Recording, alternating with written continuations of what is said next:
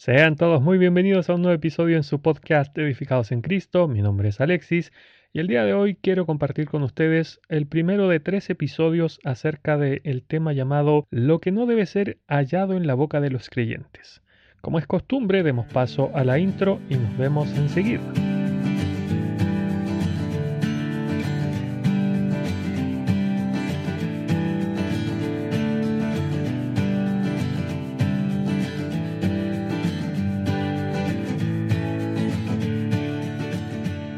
Ok, bueno, como ustedes saben que es mi costumbre, partamos leyendo un versículo de la palabra del Señor.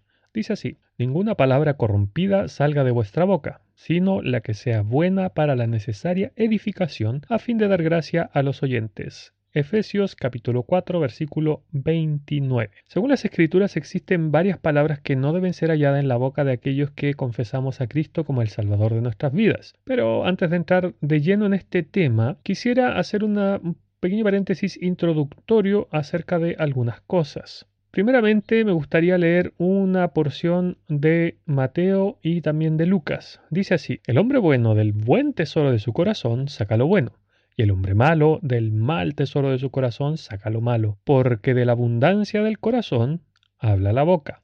Lucas capítulo 6 verso 45. No lo que entra en la boca contamina al hombre, más lo que sale de la boca, esto contamina al hombre. Mateo 15, 11. Entonces, de acuerdo a estos dos versículos recién mencionados, todo lo que yo voy a hablar proviene de mi corazón. Asimismo, todo lo que me va a contaminar va a salir de mi propia boca. Así que, además, cada uno de nosotros posee un tesoro en su corazón, ya sea este bueno o malo, y desde donde sacamos ya sea lo bueno o lo malo para hablar.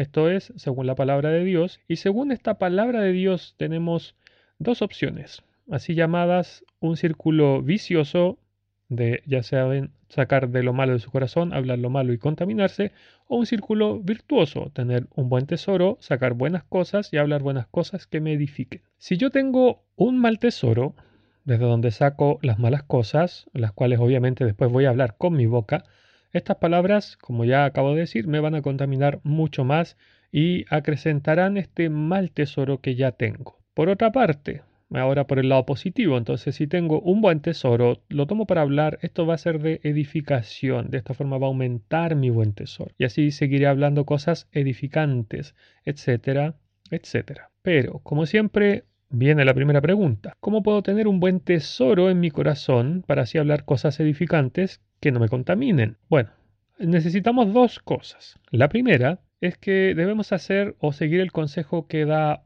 Pablo a los Corintios, que dice derribando argumentos y toda altivez que se levanta contra el conocimiento de Dios, y esta es la parte más importante, y llevando cautivo todo pensamiento a la obediencia de Cristo.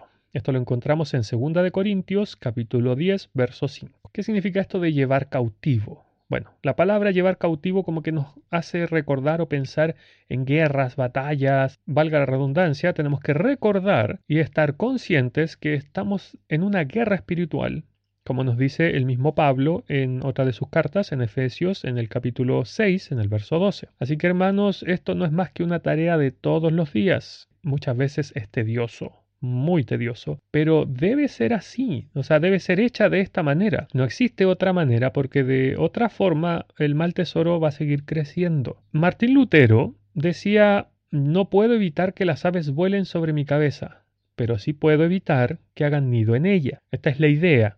O sea, cuando usted tenga este mal pensamiento, usted debe tomarlo, atarlo en el nombre de Cristo, y llevarlo a los pies de él y decirle, Señor, yo no puedo lidiar con este pensamiento, usted haga algo al respecto. Porque es lo que nos manda la palabra, no nos dice que tenemos que nosotros a trabajar en este pensamiento, no, dice llevando cautivo todo pensamiento a la obediencia de Cristo. No tiene por qué ser figurativo, puede ser literal, créame, en su vida lo puede aplicar. Yo lo hago por lo menos y el Señor da sus frutos. La segunda cosa ahora es que tenemos que, vamos a tomar otro versículo de los que dejó Pablo en sus cartas. Dice, por lo demás, hermanos, todo lo que es verdadero, todo lo honesto, todo lo justo, todo lo puro, todo lo amable, todo lo que es de buen nombre, si hay virtud alguna, si algo digno de alabanza, en esto pensad. Ya saben, el verbo está en infinitivo, o sea, perdón, en imperativo, por tanto es un mandato. Esto lo encontramos en la carta a los filipenses en el capítulo 4, en el verso 8. Bueno, hay malas noticias para, por así decirlo, los libres pensadores. Si usted, hermano o hermana, es de aquellas personas que deja volar libremente su mente sin restricción alguna, haciendo estos hermosos castillos en las nubes de cómo podrían ser las cosas, cómo pudieron ser, o incluso cómo le hubiesen gustado que fuesen, bueno, le invito a que recapacite y que medite y obedezca sobre todas las cosas lo que nos dice Dios, porque si nos damos cuenta debemos pensar a cada momento en Dios, es que Él es lo verdadero, lo honesto, lo justo, lo puro, lo amable, lo de buen nombre, lo de que si hay virtud alguna, digno de alabanza. ¿Quién más que Dios? Cada paso de nuestras vidas. Todo lo que hacemos debe estar relacionado, meditado, visto a través de Dios, de su palabra, de su prisma, de su lente, porque, tal como dije, Él es el verdadero, el honesto, el justo, puro, etc. Hermanos, esto no es nuevo. Si esto no es, no es de ahora del Nuevo Testamento, esto ya estaba en el Antiguo Testamento, mire, le voy a leer una porción. Nunca se apartará de tu boca este libro de la ley, sino que de día y de noche meditarás en él, para que guardes y hagas conforme a todo lo que en él escrito está, porque entonces harás prosperar tu camino y todo te saldrá bien.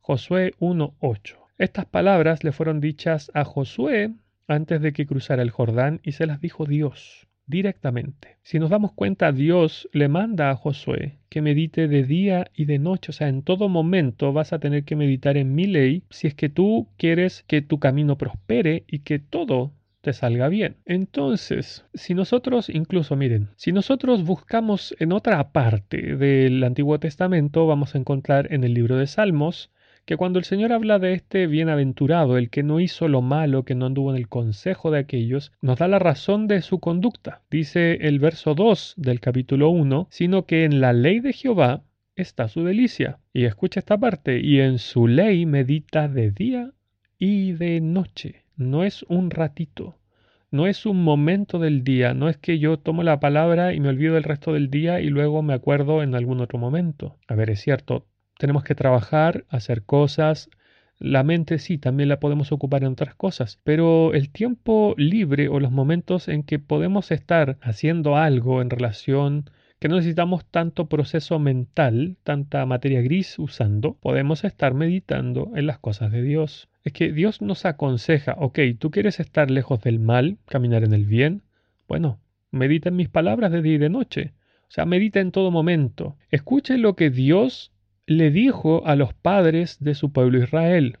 O sea, ¿qué mandato les dio a los que eran padres, madres? ¿Qué les dijo? Escuche.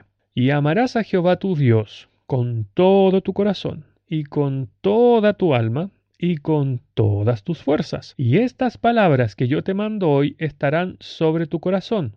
Escuche lo que deben hacer los padres con sus hijos. Y las repetirás a tus hijos y hablarás de ellas estando en tu casa y andando por el camino y al acostarte y cuando te levantes, y las atarás como una señal en tu mano, estarán como frontales entre tus ojos, y las escribirás en los postes de tu casa y en tus puertas. Esto está en Deuteronomio, perdón, capítulo 6, versos 6 al 9.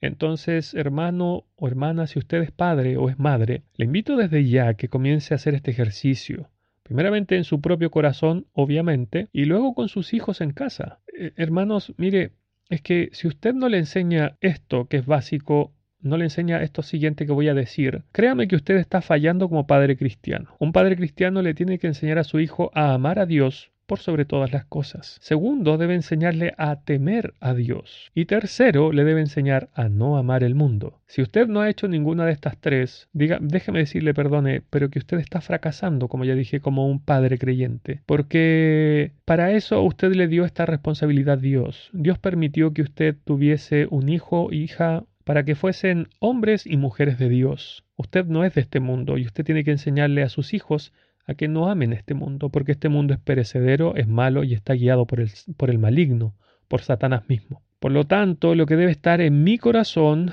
en mi mente, debe ser Dios y su palabra. Bueno, quizás alguno pensará que estoy siendo muy extremista, que estoy siendo ultra legalista, pero porque estoy tomando la, la las escrituras de manera muy literal, pero permítanme planteárselo de otra forma. Mire, cuando usted ama a una persona, llámese su esposa, su esposo, su novio, su novia, su hijo, su hija, sus padres, ¿qué es lo que ocupa gran parte de sus pensamientos? O sea, ¿no lo relaciona acaso todo con lo que le pasa en su vida con esta persona amada? Es que mire lo que dice el Señor Jesús. Jesús le respondió, el primer mandamiento de todos es, Oye Israel, el Señor nuestro Dios, el Señor uno es, y amarás al Señor tu Dios con todo tu corazón y con toda tu alma y con toda tu mente y con todas tus fuerzas. Este es el principal mandamiento. Y el segundo es semejante, amarás a tu prójimo como a ti mismo. No hay otro mandamiento mayor que estos. Marcos capítulo 12, versos 29 al 31. Amados, esto es un mandamiento de parte del Señor Jesús. Nos es una obligación, no es opcional. Yo no estoy siendo legalista, no estoy siendo estricto, no estoy llevando eh, al extremo, no soy literal, es que es un mandato. Quizás usted piensa que estoy siendo muy extremista, nuevamente lo digo, pero si usted se dice cristiano, déjeme decirle que esa palabra significa un imitador de Cristo, un seguidor de Cristo. Por tanto, usted debería hacer lo que Dios le dice que haga. A ver, es que si no, hermanos, si no amamos a Dios con cada recoveco de nuestro ser, es que realmente estamos fallando en este mandamiento léalo de nuevo, o sea, leamos de nuevo lo que dice con todo tu corazón, no con una parte, no con un tercio. También lo dice lo mismo, con todo tu corazón, con toda tu alma, con toda tu mente y con todas tus fuerzas. No es la mitad, no es el 70%, no es el 99,9% tampoco. No, lo que nos está diciendo Dios es que le debemos amar con cada fibra, con cada molécula, con cada átomo de nuestro ser. Es la exigencia que Dios nos da porque Él o sea, es que Él nos dio todo. Él no nos amó con el 50% de su corazón. Él no nos amó con el 75 ni con el 99,9. Él nos amó completamente, por eso entregó al Señor Jesús. Por eso lo dio para que Él muriese por nosotros. Es que este amor, hermanos, no debe ser un te quiero, debe ser un amor de, esos, de ese amor que quema, de ese amor que llega a doler de tanto amor. Hermanos, entonces, si yo hago esto, si medito en la palabra, esta, bueno, se va a convertir en un deleite, es una forma de mantener la mente ocupada en las cosas de Dios y la palabra de Dios comenzará a ser un verdadero placer, no una tremenda obligación o una pesada carga, porque quizás usted hermano, quizás usted hermana, está pensando que esto es una tremenda carga sobre sus hombros, pero escuche lo que dijo el Señor Jesús, llevad mi yugo sobre vosotros y aprended de mí que soy manso y humilde de corazón, y hallaréis descanso para vuestras almas. Y escuche esta última parte, porque mi yugo es fácil y ligera mi carga. Esto es Mateo capítulo 11 versos 29 al 30. Hasta aquí esta primera parte, hermanos, quiera el Señor bendecir su palabra, quiera que ella haya tocado su corazón profundamente y le haya hecho pensar si realmente está amando al Señor como debería, si su corazón tiene un buen tesoro o un mal tesoro. Bueno, hermanos, el Señor les bendiga mucho, les dé crecimiento todos los días y les guarde donde sea que ustedes estén. Un abrazo a la distancia y nos vemos